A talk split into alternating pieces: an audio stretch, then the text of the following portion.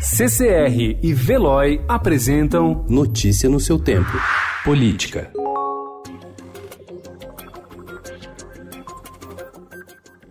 O apoio que o ministro da Justiça Sérgio Moro tinha dentro do Congresso Nacional se deteriorou ao longo do ano, de acordo com o levantamento feito pelo Estadão, com os dados de votações nominais na Câmara e no Senado. Enquanto é questionável computar alguma vitória na conta do ministro, já que a aprovação do texto base do pacote anticrime era de interesse do grupo de trabalho que se empenhou nele e alterou radicalmente muitas das propostas de Moro, há um acúmulo de derrotas, cujo placar ficou mais azedo para o titular da Justiça depois do vazamento de supostas mensagens da Lava Jato.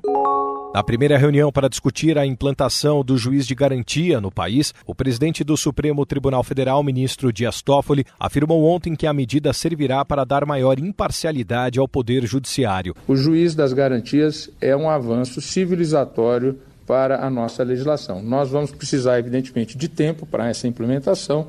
É um país complexo, a realidade do Amazonas não é a mesma da realidade de São Paulo. Não significa que será um juiz de defesa dos acusados. Muito pelo contrário.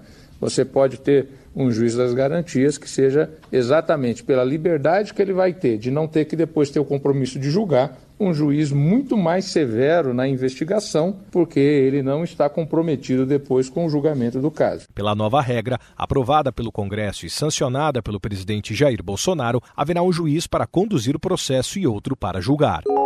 Poucos dias antes da virada do ano, o Conselho Nacional de Justiça teve sua sede transferida para um novo prédio de 30,9 mil metros quadrados, a um custo mensal de 930 mil reais. Ainda assim, a principal justificativa é a necessidade de dar mais espaço aos funcionários e garantir maior proximidade com o Supremo Tribunal Federal. O CNJ continuará ocupando um prédio, como antecipou o Estadão em julho, quando a mudança ainda estava em análise. A busca por um novo endereço ocorreu apenas três três anos após o Conselho gastar 7 milhões de reais para promover uma reforma no prédio antigo. O imóvel usado até o mês passado pelo órgão do Judiciário é propriedade da União e não gerava custos de locação. Notícia no seu tempo. Oferecimento CCR e Veloy.